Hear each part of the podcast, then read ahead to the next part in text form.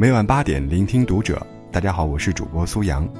今天要跟你分享到的文章来自于作者呼延云。坚持，是你能给自己的唯一机会。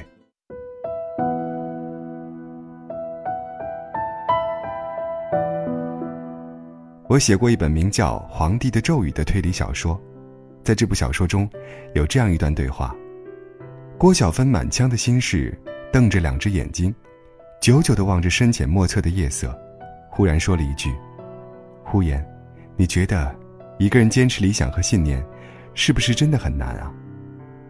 呼延云说：“世上最难坚持的就是活着，能活着，就能坚持。”很多读过这本书的作者都非常喜欢这段对话，觉得十分励志。但是他们不会知道，呼延云的回答，恰恰是我经历了很多心酸和痛苦之后的心声。大学时代，我一直和一群喜欢独立思考的朋友们在一起，组织文学社团，自办校园杂志，每每相聚一堂高谈阔论时，不免意气风发，挥斥方遒。那时我唯一的理想是当一个好的作家，我倒从来没想过用文学影响什么或改造什么，只是觉得青春的胸膛时时喷涌着火热的激情，希望将自己感受最深的事情记录下来，让将来的自己回首望时，不至于两眼空空一片茫然。大学毕业，注定是一个梦碎的过程，而且，越是梦境美好者，往往醒来后。越经受不住那种巨大反差导致的打击和沮丧。我走出校门，发现各个单位招聘时，并无所谓作家的岗位，只好选了一个稍微接近一些的记者，开始了为期十年的媒体人生涯。然而一开始就是不快乐的。我的父亲是一位有名的新闻记者，对于新闻的各种报道题材、写作方式，我自幼耳濡目染。但是进入媒体后，我写了几篇稿子，却被人改得乱七八糟，这让我十分失望。我性格中最倔强的一面在这时起了作用，我干脆放弃做记者，改行当编辑，就是给别人改稿子。以我的业务能力和文字功底，很快就成为了报社最好的编辑。那些年，记者们的辛勤采写加我的后期编辑，我们的报纸刊载出了许多优秀的稿件。不少还拿了新闻奖。我喜欢坐在台下看着同事们拿奖的样子，我喜欢那种不署名的功劳。然而时间一长，也有个别同事认为我也许只是会编辑，不会写稿子。对此，我总是报以沉默，从来没有解释过什么。我对自己的才华有绝对的自信，所以宁可将羽毛收敛起来，把业余的时间和精力用在自己喜欢做的事情上。是的，我从来没有忘记自己的理想，当一个真正的作家。参加工作的前三年里，我几乎没有一个休息日，埋头写了一本六十万字的小说《毁灭》。这是一部纯文学作品，写得又艰苦又认真。我印象特别深刻的是，有一个夏天，尽管开着空调，我写倦了时，两条胳膊搭在座位的扶手上。一个夏天过去。那里竟被我的汉字留下了一层灰色的颜面。写完，我兴致勃勃地投稿给出版社。我以为自己的作家梦就要实现了，谁知自此开始的，是长达一年的退稿生涯。一共投了二十三个出版社，退稿也是二十三次。到年底，我彻底绝望了，把存储这部小说的软盘封存在一个国际象棋的盒子里。也封存起了自己的作家梦。接下来的几年时间里，我开始了一场自己和自己的苦斗。那种感觉就像度过一个漫长的白夜，梦想的灰烬依然闪烁着火光，这比梦想彻底熄灭还要令我痛苦。我想忘掉一些东西，但总也忘不掉。更加糟糕的是，仿佛在我伸手不见五指的心境上泼墨。又连续发生了几件特别让我伤痛的事情。我最好的几个朋友，曾经在大学时代一起办杂志的同学们，要么重病，要么自杀，要么每天必须靠抗抑郁药才能维持生命。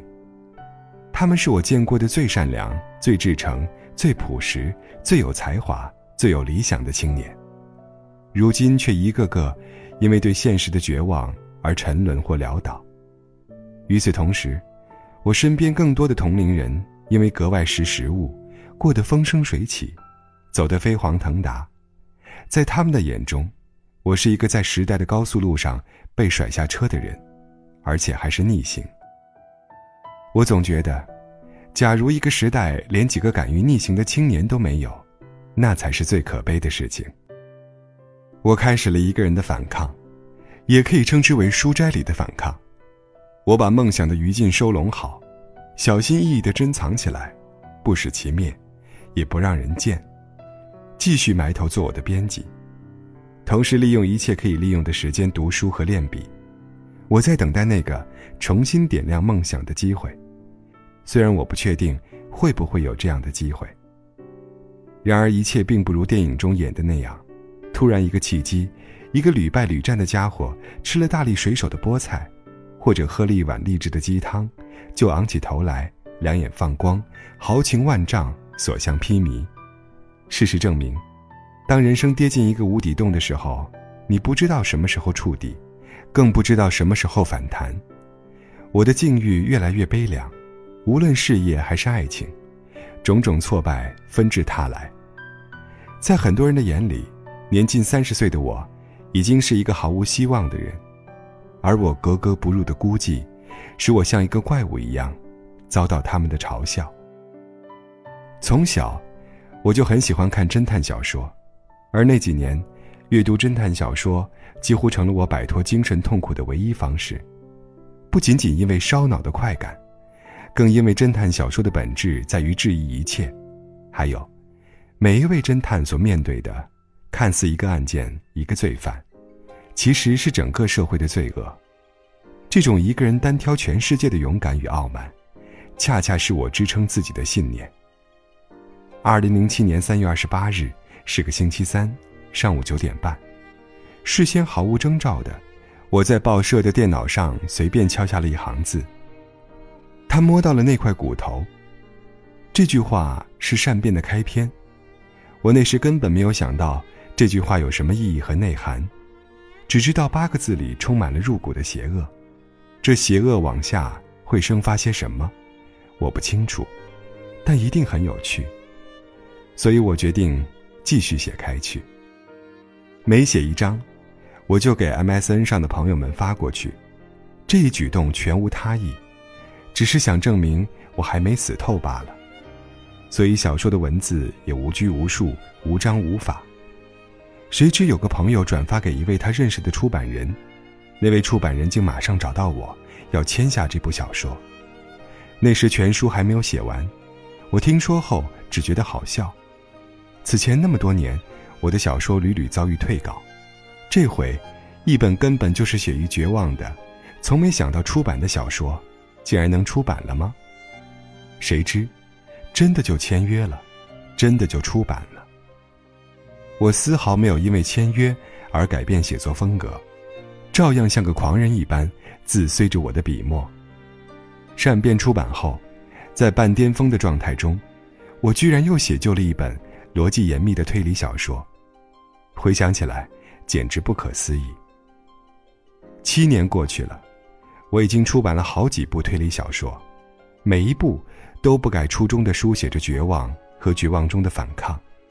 而这一切的起点，则是善变，更准确的说，是善变之前的我的人生。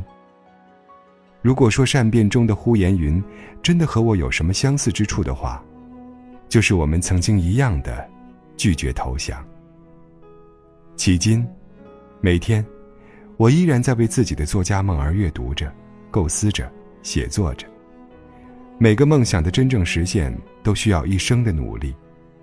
毕竟，在这个世界上，绝大部分人是没有什么机会的。相反，挫折和坎坷，反倒是人生的常态。坦白的说，绝大部分能在某个领域做出一点成绩的人，也不过是比其他人坚持的更久。坚持，是你能给自己的唯一机会。